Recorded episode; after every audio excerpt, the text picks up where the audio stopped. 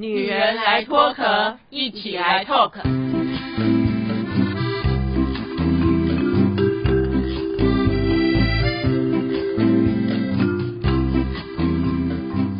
女人的一生中，在每个阶段都有不同的课题与挑战。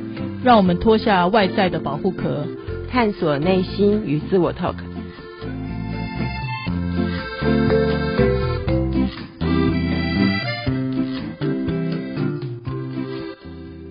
听众朋友晚安，非常欢迎您来收听《女人来脱壳》哦。最近呢，社会上有很多的新闻哦，那当然不是只有最近才有新闻，天天都有不同的新闻哦。最近呢，可能呢有名人离婚哦，或者是哦有这种家暴事件哦。那如果把名人两个字拿掉哦，在每天的生活当中哦。会不会离婚是一种很家常便饭的事情？我们要如何来面对婚姻这个议题哦？那么我们台湾呢，又是离婚率全世界第一名哎，那所以我们要如何来面对这个问题？那当然很多人说现代人嘛，不合就离，何必委曲求全呢？但是是不是也有人在婚姻当中浮浮沉沉，一直走不出来呢？所以今天我们四个女人呢。丁丁、会议、阿桃、左拉，我们要来跟大家聊天哦。首先呢，我们要来跟我们的阿桃聊一聊哦，因为谈到了如何面对婚姻当中的各种问题哦。阿桃一向就是哦，比如说有问题就来处理，而且他是家里的老大，在做什么事情都要有规划哦。那阿桃，我想请问的时候，当时你在婚当中一定有很多。高高低低、起起落落的时候，你这么冷静的个性，你怎么来面对？你知道像丁丁啊，有时候就会觉得比较，哎，你怎么可以这样？你怎么可以那样哦？为什么你不先做好自己再来管我啊？我也不是天生冷静啊，这个也是有一个应该说自己人生历练的过程。我们刚刚其实节目要开播之前，我们有在聊天。嗯，我自己对于婚姻的那个经营，跟真的做了一个决定，其实这时间拉的非常的长。每个人有每个人的问题嘛。我记得我是从动了这个念头，好好的沟通，一直到真正把这件事情处理完成，大概这中间经过了可能五六年的时间，也有很反复的思考，到底怎么样做才是对的。其实这次刚刚丁丁讲到，有很多这种社会事件，让我们很反思，到底。婚姻生活中那个沟通问题到底发生了什么事？如果说让我再做一次，是不是不要走到应该说真的是分手这一途？能够有更好的方法来做这个夫妻关系的经营，甚至能够更知道自己需要什么，也能够带着我的伴侣一起往前进。我觉得在年轻的时候是没有那种。我觉得没有那种心情好好的讲，因为柴米油盐都顾不了了，怎么可能还要顾到他的心情，还要顾到成长？这个时候，我现在看自己，觉得好像自己很清楚了，但在当时，我觉得是没有能力做到的。谈到了阿桃的这样心情，其实跟丁丁很像哎。我现在再回头看我过去的一个经验，我就在想，如果现在的我碰到当年的问题，我是不是还会这么冲动？会不会把所有的过错？全部都推给别人，我觉得我应该比较不会，所以会议在你的很多个案咨询当中，是不是很多人也要借由一点一滴，或者一定要过这个痛苦的坎之后，你再回头来看，才会知道有一点点的学习。是啊，不过当我碰到很多的人来咨询的时候，我觉得大多数的人哦，碰到问题。都会想要知道怎么样解决，要怎么解决他这个问题。可是通常呢，我都不会直接的去聊到说怎么去解决这个问题，因为我觉得解方真的很多。可是呢，我大多数呢都会问他，他对这样的事情呢，他有什么样的看法，或者是呢，他有没有想过为什么会这样？因为我觉得在这个过程当中，为什么我们要去探讨这些？是因为呢，在探讨的过程中，他才能够越来越了解。自己到底是要什么，而不是呢很仓皇的去决定给他一个 solution，告诉他说，哎，怎么样去处理比较好？所以我觉得很多事情都是在过程中慢慢的去厘清，然后慢慢的去找到一个对彼此都是最好的方式。所以他真的需要时间。听众朋友，你想想看哦，此时此刻的你做了什么样的决定，说了什么样的话。如果你往前推五年、十年，你是不是还会这样做呢？我想这就是人生嘛。所以人家常说，人生不可能重来，你一定要好好的去注意到你每一件事情的一言一行、起心动念。但是我觉得太难了，左拉你觉得呢？是啊，我觉得尤其是两个人的相处，生长背景本来就不一样，价值观就不一样。大家都说三观要一样嘛，但其实根本就很难。如何在异中求同？我觉得这件事情就已经很难，很难可以有一个往下走的一个步调哦。但我觉得经营是很重要。人本来就会不一样，但是重点是是不是有共同的想法去经营，或者是找到适合自己或者同时适合对方的方式。适合我不代表适合对方，然后或者我喜欢的其实对方的方式也不见得相同，就很有的人表达方式就很难嘛，好，所以我觉得最重要的是沟通，找到一个平衡点，那才是一个长期可以相处的方法。但是会不会很多人说你又不是我，你又不知道我们两个真正发生什么问题，怎么能够从事情的一个表面上呢？好像哦，这个媒体一公开之后，大家就开始来品头论足哦，哦，一定是他怎么样，一定是他怎么样。我觉得我们如果就一个外人的立场，我们要如何来看待一件事情呢？因为哈，很多时候我们在看一个社会新闻的时候，我们每个人都很爱发表自己的想法跟意见嘛。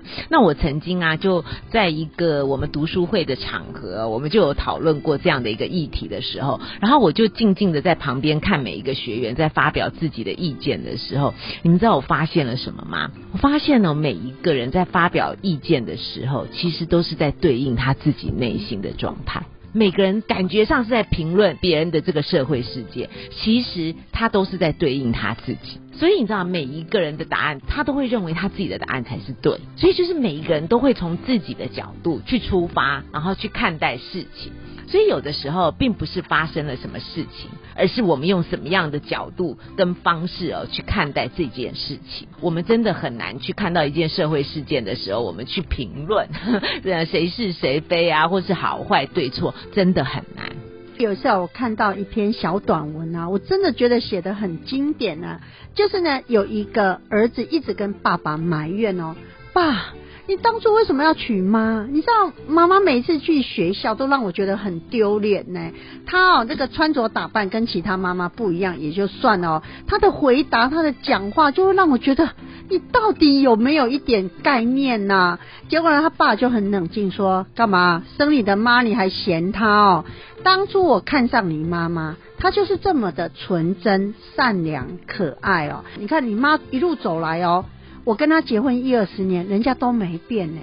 那你会说你妈白目吗？我承认你妈妈白目，但是呢，我就一直告诉我自己，我当初喜欢的女人就是这么善良、这么天真、这么可爱。所以，如果如果她的呃状况呢没有与时俱进、没有成长的话，哎，我们是不是要接受啊？儿子就翻了白眼说：“哈，不知道你们这些人到底在想什么？”哎，那我们是不是应该来教教大家？我觉得我们自己都有我们那个过去交往男朋友的经验、结婚的经验。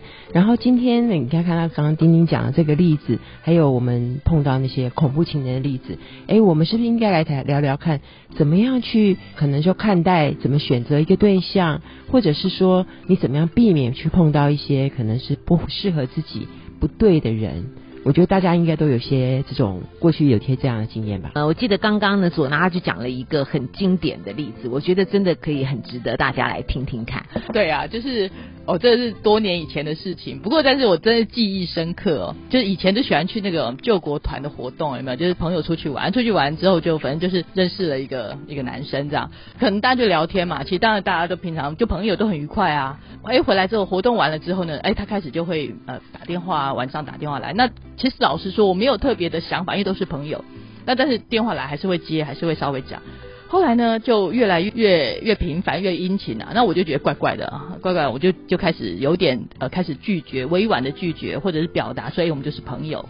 他不以为也，更认真的，更认真的每天打电话三餐问候。然后呢，甚至有一次我就忍不住了，我就直接跟他说：“哎，我们就当普通朋友这样。”他居然回答我一句话，我真的是非常的不知傻眼啊，对，不知所措。他就说：“其实你不知道。”你是喜欢我的，是哪来的自信啊？我好自以为是啊我啊！就我我我真的是三条线这样的，然后我就说我自己的想法我不知道吗？我还问了一次哦，他还跟我说对，真的你不知道你喜欢我，我我的妈！嗯真的这这这让我就马上惊觉，其实这件事情之后我就马上惊觉，我觉得哦这千万不能再继续接电话了，我就觉得这样子其实是是会有问题的，因为如果我继续接电话。好像就是我间接的承认他说的是对的，是其实没有那个意思。然后后来我就开始拒绝接电话，就开始不接电话。然后我就发现他，因为朋友出来玩，一一开始没什么戒心嘛，而且我们也跟同事一起住这样。然后他就会来住的地方的下面等。然后我就哇，这这件事情就更傻眼了。我想完蛋，这件事一定要立即处理才行。所以呢，同事比较可怜，他呢就会当我的障眼法，男生嘛，我就跟他说：“你现在开始在我上班。”就要在他面前 带我去上班，这样连续几天这样子，然后之后平息这件事情。但我就想到说，如果假设当初没有立即的反应，其实他的反应其实是非常激烈的哦，非常激烈。所以我就觉得，如果那时候没有立即反应的话，那假设会下一步不晓得会发生什么事情，我其实是不知道的。刚刚听左拉讲的这个案例哦，我觉得很好玩哎。如果以我这样听的话，我就觉得哇，那个人就具有那个恐怖情人的特征。对，对征兆一是什么？对，因为他就会这样，他很多想法是他自以为是的，他很多的想法是他自己认为是这样，可他从来都没有去问问看，没有跟对方核对。哦，我这样的想法是不是你也这样想法？然后呢，甚至呢，你已经告诉了他的想法，他还立即的否定。否决，然后认为说你就是他的那个想法，我觉得那种很自以为是的人，其实我觉得是很恐怖。哎，我也碰过这样的人。其实我觉得有时候我们是客气礼貌的，好像就是表达。我们大家的家教都是啊，你好像回答别人不能太直接嘛，所以委婉的拒绝这件事可能会造成误会哦。我记得我以前也是有过，可能就是委婉的拒绝，但是他就会觉得没有，你没有拒绝我。我觉得有点这个意味哎，就他自以为是，他们都会觉得你欲拒还迎。哦，是的，还是有人教他们说，女人说不要，可能就就是是要要。你听过有人这样讲是？，可是我觉得刚刚那个阿桃啊，你讲到说要就是很有家教，然后所以呢选择比较委婉的方式嘛，我觉得还是要看人。对因为我觉得有些人呢真的不懂什么叫做委婉，什么叫做家教，然后呢，所以呢碰到这样的人的时候呢，你真的就是要很坚定。很果决的去告诉他，所以我觉得我们应该要学习，就是怎么样是很明确的表达，因为真的也许有些肢体语言或是我们讲话的方式，真的很容易造成男孩子的误会哦。现在我才知道说什么叫做呃坚定的委婉拒绝，就是要很坚定，但是要委婉。哦，这其实也是一这个很难很难呢、对，要练习，对对对，是，所以呢，我觉得我们从最近呢很多社会新闻事件，特别是针对比如说婚姻啊、家暴哦，很多人常常说，有些人是在婚姻当中被家暴哦，那也有人说，哎，可能没有结婚被家暴哦，那这个可能还有两种层面哦。有一些人会不会觉得，我就已经是习惯了这个模式哦？我不敢离开。也许有些人已经被植入说你就是欠打，你就是欠修理。像丁丁以前呢、有认识一对夫妻就是这样哎、老公把老婆打得半死，我们周边人都觉得你干嘛不离开呀、你又不是没钱，你老公还靠你哎。结果后来我们才知道原来是怎么样。我们这一个朋友的老婆，那个嘴巴真的是得理不饶人哦。每次呢，这个男的想要打她的时候，她一定会说：“你打啊，你有种你就打。”男人一定会说：“我怎么会没种 所以哦，有的时候讲话的方式哦，真的是有些人讲话就是很喜欢去激怒别人。那我觉得这就是我刚刚我们一开始讲到沟通嘛。其实沟通就是呢，你怎么样把你的想法呢，很温和、很坚定的告诉对方，可是不是去挑衅对方。很多人误以为觉得好像挑衅对方才能够激发彼此的那种讲话的火花啊什么。其实那个真的，第一个。那个真的很危险。第二个呢，我觉得那个很不尊重别人。第三个，那个很容易呢造成彼此的关系会恶劣。我觉得真的是没有一个好处的、所以我觉得这个沟通里面哦，第一个真的就是不千万不要去挑衅别人。？”不过谈到了挑衅啊，或者在婚姻当中啊，要不要离婚啊，这个暴力啊，或者怎么样的状况啊，刚才我们在录音之前呢，涛就说，哎，会不会是以前那种状况比较多？当然，离婚率这是一直居高不下，就是指家暴哦。后来我跟阿桃说，哎，好像也不是，是因为呢，当我们看到名人有状况的时候，是大家才又会想到。基本上，我曾经跟一个律师在聊，我说，哎，你经手的案件当中啊，婚姻当中或交往当中被家暴的这个案件多不多？他说在桌面下的多的要命，只是这些人不是名人啊，所以大家都不会知道哎。我们在那个前面谈到的，就是以前的人好像比较，我们都说好像比较认命，那些事情感觉上。不会让他动了这个离离婚的念头，因为以前的那个太太其实都比较没有工作能力，所以经济方面的独立问题可能是让他离不开这个婚姻生活一个很重要的关键。但是现在其实都是双薪家庭，男生女生其实同样都在职场工作。现在到底是什么原因让某些人？他不敢离开，即使被打都不离开，这是我真的觉得很怀疑，也没有办法百思不得其解的地方。我其实有个朋友，其实我亲身见，我有个朋友其实也有这样的经历。那我跟阿桃一样，其实我当初一听到这个，我非常 shock，我就问他为什么不早点离开，让自己这么受伤。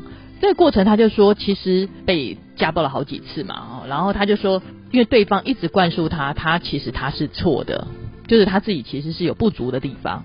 然后呢，每次呢被家暴完之后呢，对方其实就会不断的道歉，非常诚恳、非常非常殷勤的道歉。那他就会觉得其实还有情分在，所以一次一次又一次这样，最后才消磨完了之后，他有一次钱啊、身体啊，其实都都到了最边缘的状态底下，他才真的离开。听到这个故事，真的其实这样的状况其实就很不舍啊。但是我就觉得人有时候就是这样，价值观，你有时候价值观会被洗脑。就觉得啊，对，可能我有什么地方不足，可能我需要容忍，我需要改进。对方其实虽然他有这样的缺点，但是他其实有更好的地方，他也有好的地方。所以说，人都说嘛，就是人没有呃十全十美的。所以说啊，他只有这个地方不好啊，可能是我激怒了他，可能是我做了什么不好的事情，让他来才会有这样的反应。但是我觉得女性应该真的应该好好的思考一下，就是这真的是她要的吗？我常觉得，就是如果假设有一个人有那样的倾向，就是家暴倾向，或者是言语暴力，其实不见得说一定动手啦，其实有言语暴力各种不同的形式，我总相信。有一就二，有二就有三呢，不晓得对不对？那我想问一下慧仪老师，其实像刚刚左拉讲的问题，我记得你在生命图表中曾经教我们，像二号人其实就是应该说，如果他的挑战有二的话，应该是针对他自己或者伴侣的这种一对一的关系，他是必须有一些挑战跟功课要做的。可是我又觉得，那跟所谓的六号人的家庭关系，到底像刚刚左拉这样的一个案件？呃，如果在图表里面用数字来看，我们会变成是用怎么样来观察呢？嗯，我觉得其实每一个人哦，在这个世界上哦，都会有关系，都会有各种不同的关系哦。不管你今天结不结婚，你还会有跟原生家庭的人的关系嘛。所以哦，每个人的都脱离不了关系。那通常我们就会说，二号人，尤其是在你的挑战有二的时候，他的关系哦会变成他。比较大的挑战，尤其是亲密关系，因为你知道吗？二号人呢，一般人通常会觉得说，二号呢，感觉呢很 nice，很好相处，你知道吗？有的时候，这这个有的时候也是一个陷阱，因为呢，当你呢表现出你很好相处，你很 nice 的那一面的时候，相对的，有的时候你在某些方面，你是在容忍的。你不见得呢有把你最真实的那一面有表现出来，可是毕竟是人嘛，所以呢，人有的时候呢容忍到一个程度，或者是呢濒临到一个崩溃的边缘的时候，那个时候的爆炸力哦其实是很强的。